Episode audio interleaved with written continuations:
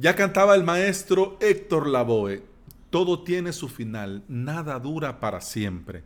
Y así como comenzamos, hoy terminamos con esta trilogía con tres tips más y un consejo.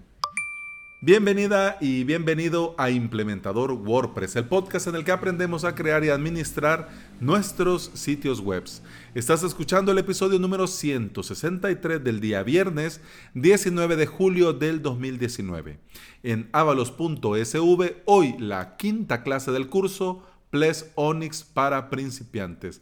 En esta clase te voy a enseñar cómo activar el doble factor con Google Authenticator en tu Ples.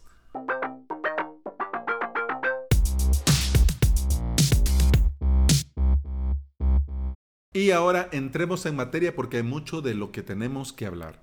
Los tips 1, 2, 3, 4, 5 y 6 quedan en los dos episodios anteriores a este, es decir, el 161 y el 162, para que le des una mirada. Vamos ahora, entremos ya de lleno en el tips número 7. ¿Qué es lo que tenés que hacer cuando tomas el control de un sitio web que ha creado otro implementador, otro administrador. Y ahora vas a tomar vos las riendas. Número 7, tips número 7, auditar la seguridad. Una vez que tenemos la copia de seguridad hecha y la hemos incorporado nuestro propio método para realizarlas y obviamente verificar que se crean correctamente, tenemos que pasar a la auditoría de seguridad. Porque sí, mantener la seguridad de ese WordPress del que hemos tomado el control de ahora en adelante es nuestra responsabilidad tuya. Esta auditoría la podemos hacer de la siguiente manera. Primero, asegurarnos que no haya problemas. Lo primero, primero, primero es verificar que no existen problemas vinculados a ese WordPress o a ese dominio. Podemos usar eh, el Security Check en un Malware Scanner de Sucuri, de la web Sucuri, este, esta plataforma de seguridad. Y tenemos que asegurarnos antes de que nosotros seamos los presuntos responsables que la web no está en ninguna lista negra o que no contiene malware. ¿Por qué lo tenemos que hacer desde el minuto cero? Porque si esto se reporta después, un tiempo después, la responsabilidad va a ser tuya, aunque se lo hayan colado al administrador anterior. Pero como no lo reportaste, pues entonces, qué mal, te va a tocar a vos pagar los platos rotos. Instalar, segundo, segunda, segundo paso de la auditoría. Estamos en el tip 7, para, solo para refrescar.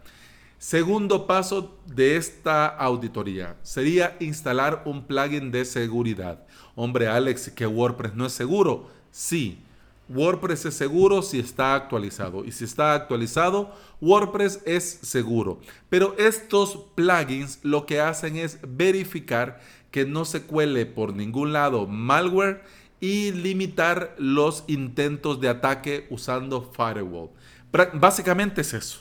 Básicamente es eso. Claro, algunos tienen más adorno, otros tienen menos, algunos son gratis, otros son eh, premium de pago, algunos cuestan un ojo de la cara, como el Sukuri, por ejemplo. Pero bueno, yo te recomiendo Word Fence y All-in-One WP Security and Firewall. Este último te lo recomiendo mm, más. Es, es, ahorita el que estoy usando eh, de cabecera porque es bastante fácil de configurar y tiene una interfaz clara y comprensible.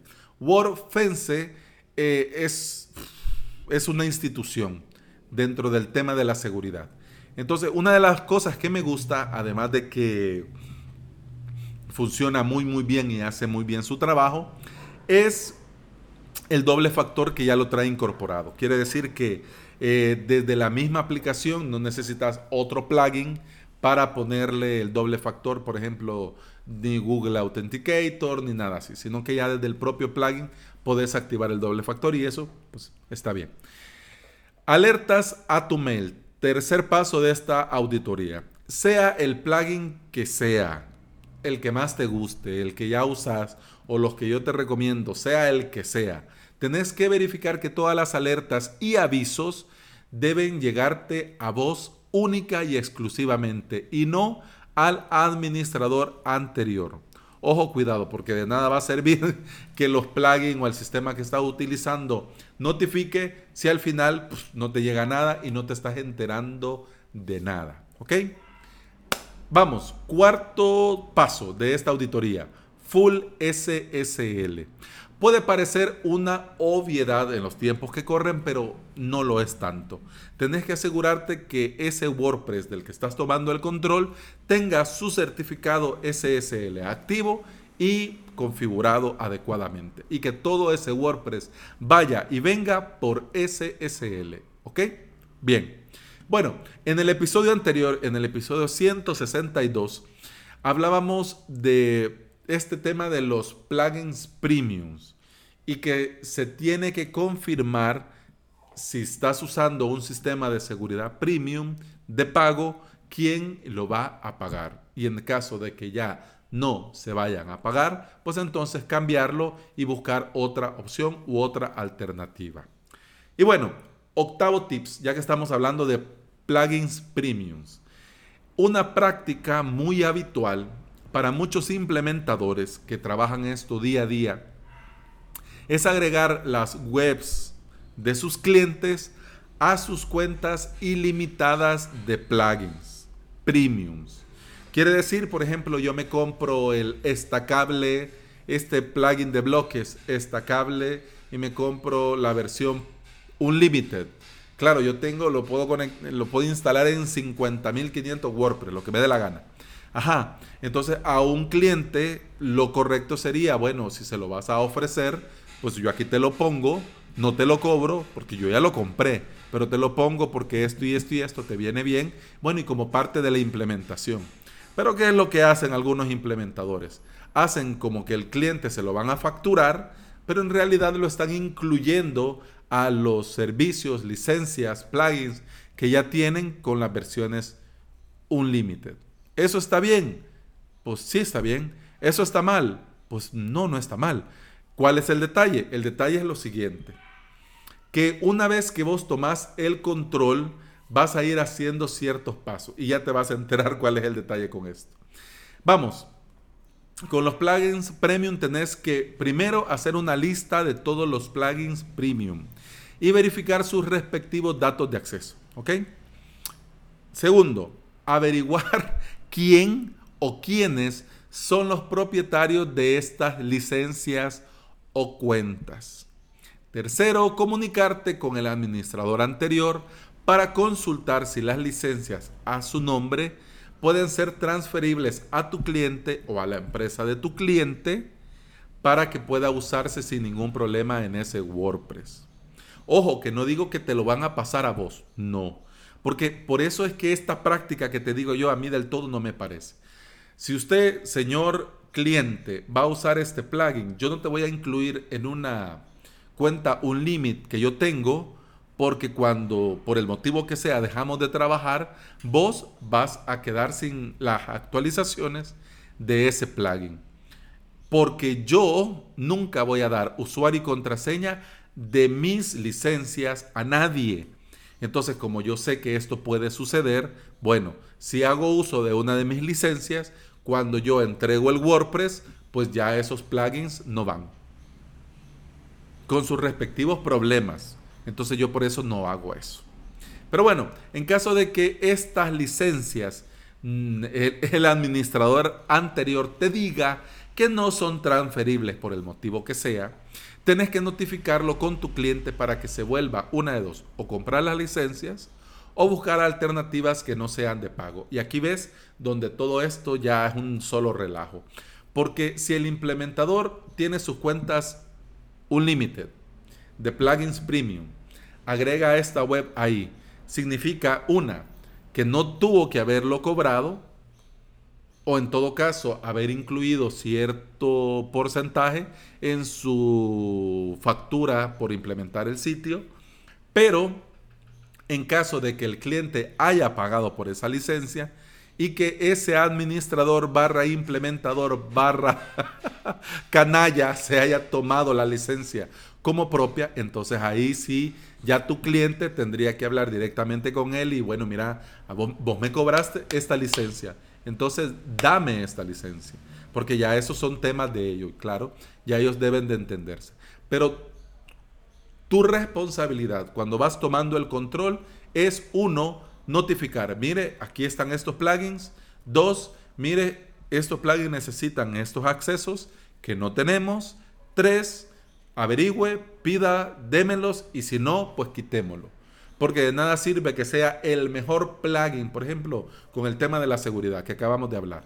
De nada sirve que sea el mejor plugin de seguridad si está desactualizado y si no está haciendo nada. ¿Y por qué puede estar desactualizado? Bueno, puede estar desactualizado porque la licencia tenés que actualizar manualmente. Y para poder actualizar manualmente necesitas la licencia, entrar con tu usuario y contraseña y descargarte la nueva versión. Digo esto en el caso de los plugins, pero con los themes, con los temas es igual. Por ejemplo, está un theme forest de turno, con su divi de turno, con su elementor de turno, etcétera, etcétera. Y su propio builder de turno que necesitas descargar manualmente las actualizaciones. Entonces, en caso de, en este caso, igual.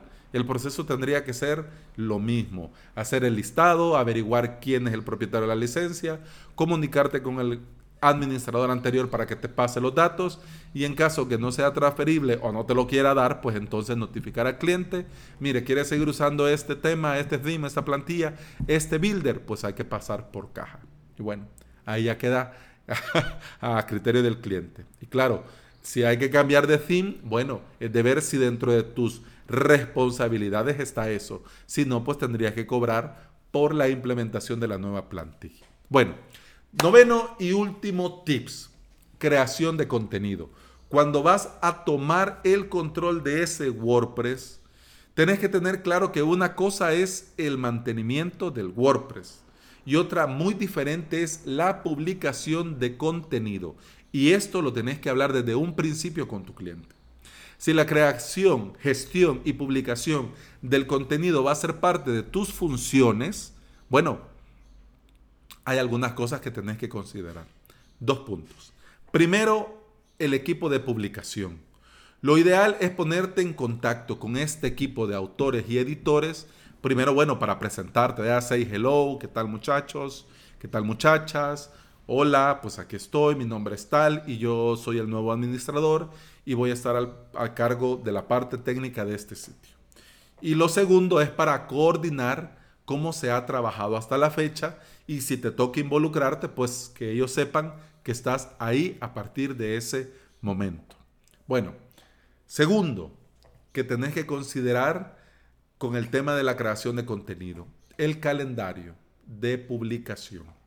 Si hay fecha de publicación, tenés que estar al tanto de eso y tener en tu poder el calendario de publicación para que no hayan sorpresas, sustos ni malos ratos en un futuro.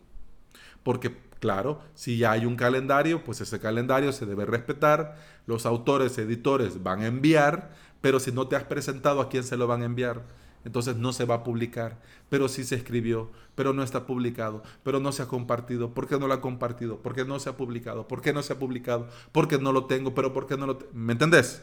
Entonces, para evitar todos estos relajos, pues paso uno, hola, ¿qué tal señores? Aquí estoy, cómo, está la cosa. Aquí vengo, dígame, que cuéntenme. Segundo, bueno, hay calendario, pues denme el calendario y ahora envíenme todo a mí, ¿ya?